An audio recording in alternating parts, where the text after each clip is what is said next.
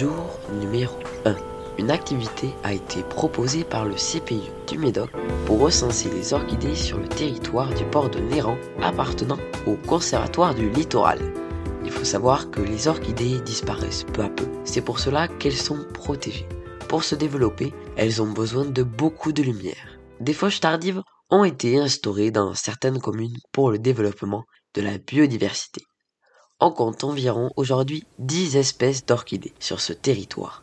Les orchidées vivent en symbiose avec un champignon et cela lui permet de capter les sels minéraux se trouvant dans le sol. C'est pour cela qu'il est impossible de les déplacer. Nous avons pu observer deux espèces d'orchidées. L'ophrys de la passion qui a une fleur plutôt de couleur violet foncé et l'orchis pyramidale qui, comme son nom l'indique, a une forme de pyramide et les fleurs sont de couleur rose vif et parfois blanche. Pensez-y, si je vois une orchidée, je la laisse où elle est.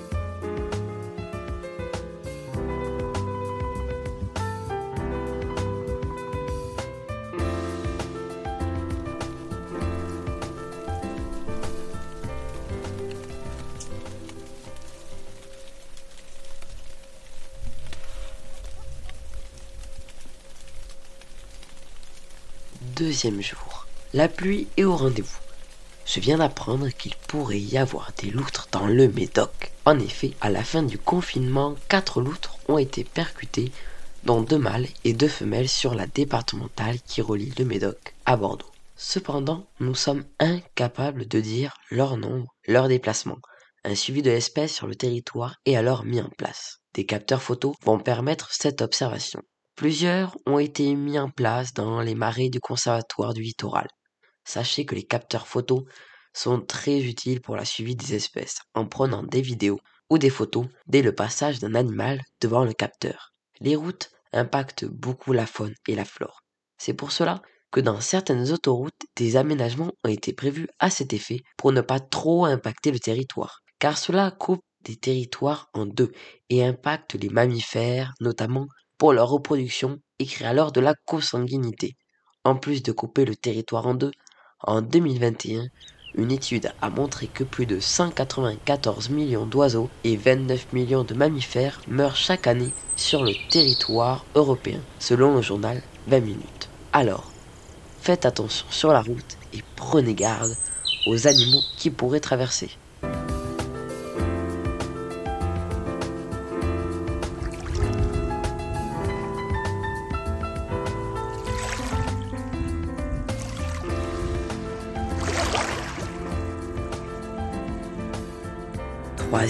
Jour. Aujourd'hui, je vais vous parler du changement climatique qui impacte le territoire. En effet, dans ce magnifique lieu qui est le Médoc, la plage est un atout essentiel, mais également une contrainte due notamment à ce changement climatique. En effet, l'érosion impacte le trait de côte. Celui-ci ne cesse de se modifier durant les années. L'eau qui prend de plus en plus de place ronge la dune et réduit alors le milieu. Il faut ainsi s'adapter, notamment dans la construction de bâtiments. À Soulac-sur-Mer, par exemple, un grand immeuble nommé Le Signal a été vidé totalement de ses habitants car jugé trop dangereux. Il est dans une phase de démolition actuellement. Pour limiter les inondations dans l'estuaire, les marées jouent une zone tampon. En effet, elles récupèrent l'eau de la rivière et la redistribuent l'été quand le niveau de la rivière est très bas. Alors pensez-y, faisons attention à la planète et pas qu'en France.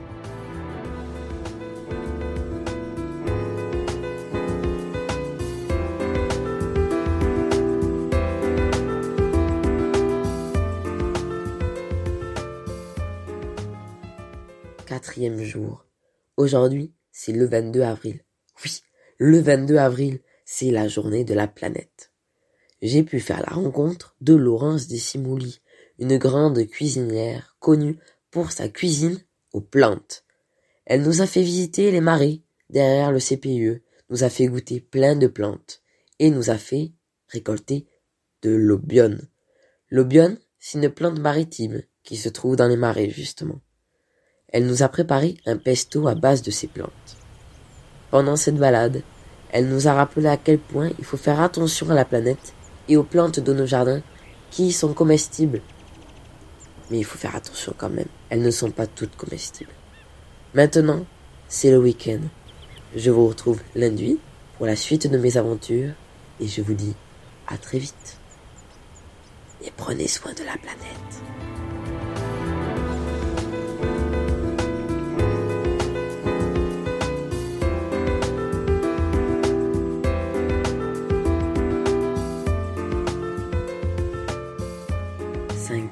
Jour.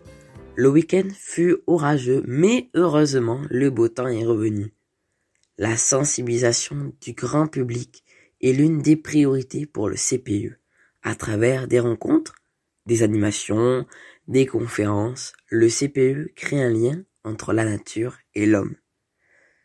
Il est important que dès le plus jeune âge, une prise de conscience soit faite. L'éducation à l'environnement passe par les scolaires sur des projets pédagogiques par exemple. Profiter de la nature pour prendre l'air, et pourquoi pas participer à des animations.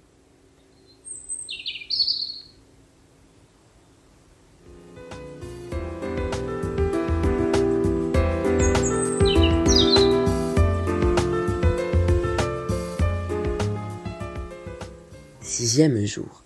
Nous sommes partis en voiture vers un site géré par le port de Bordeaux, Gratkina un ancien port qui était autrefois utilisé, mais maintenant laissé à l'abandon.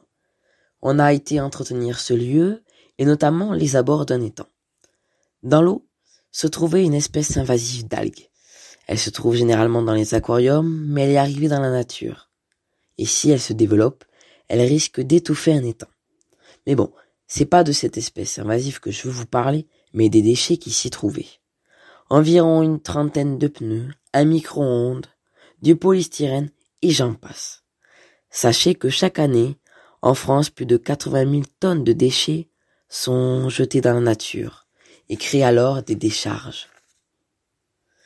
Plusieurs associations essaient de lutter contre ces décharges illégales et sensibilisent le grand public en faisant par exemple des ramassages de déchets, des conférences. Mais bon, alors pensez-y le recyclage existe. Faites-y attention.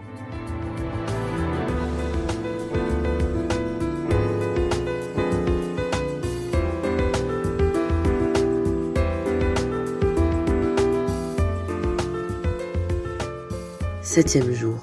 Aujourd'hui, c'est une petite journée pour moi car je travaille que ce matin.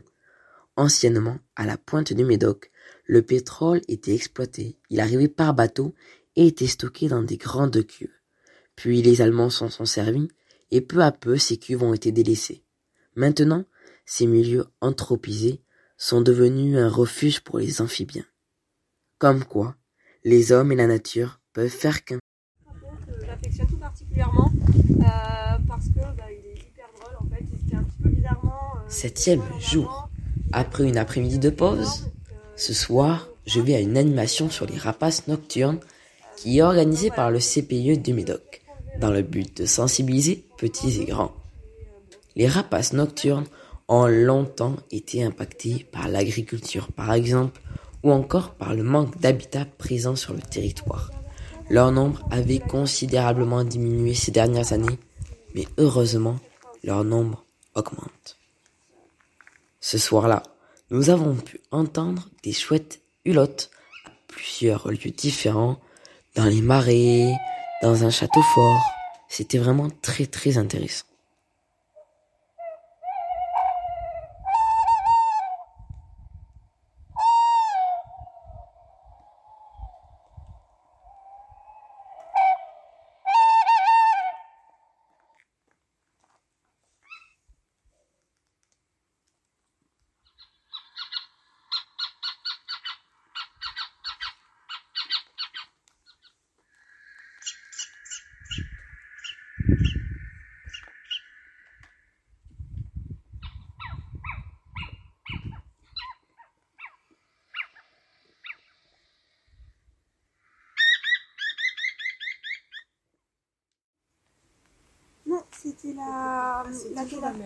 Non, non, c'est l'Athéna.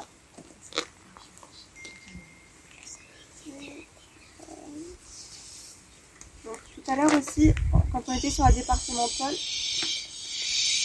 quand on était sur la départementale, on a tourné pour venir du coup sur la route du Mol, donc la route sur laquelle on est. Et en fait, vous avez un panneau stop. Et euh, très régulièrement, la chouette effraie, donc celle qui fait mal aux oreilles, elle est posée sur ce panneau. Donc des fois, si vous avez l'occasion, euh, surtout que si vous continuez à rouler, elle, ne bouge pas en fait. Allez, du coup, je me la.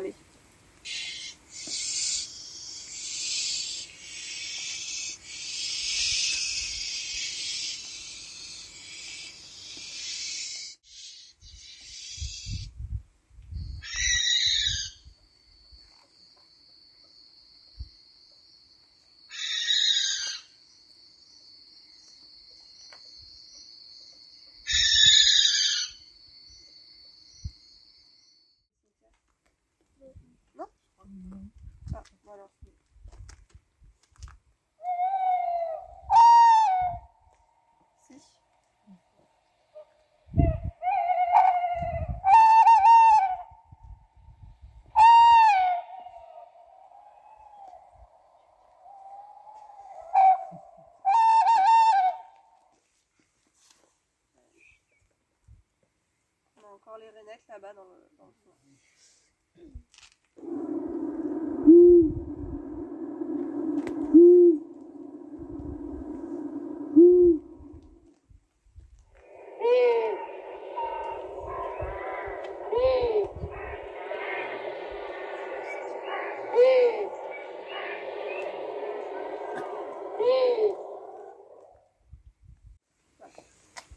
Euh, donc ce que je vous propose, c'est qu'on va rentrer par l'autre côté. Donc on va arriver euh, à côté de la plage de la Chambrette et on va rentrer au chalet.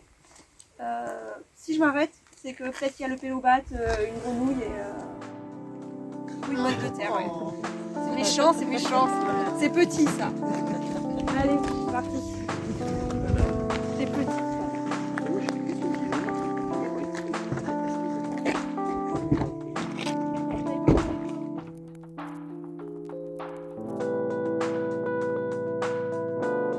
Sous les champs des chouettes que mon stage touche à sa fin.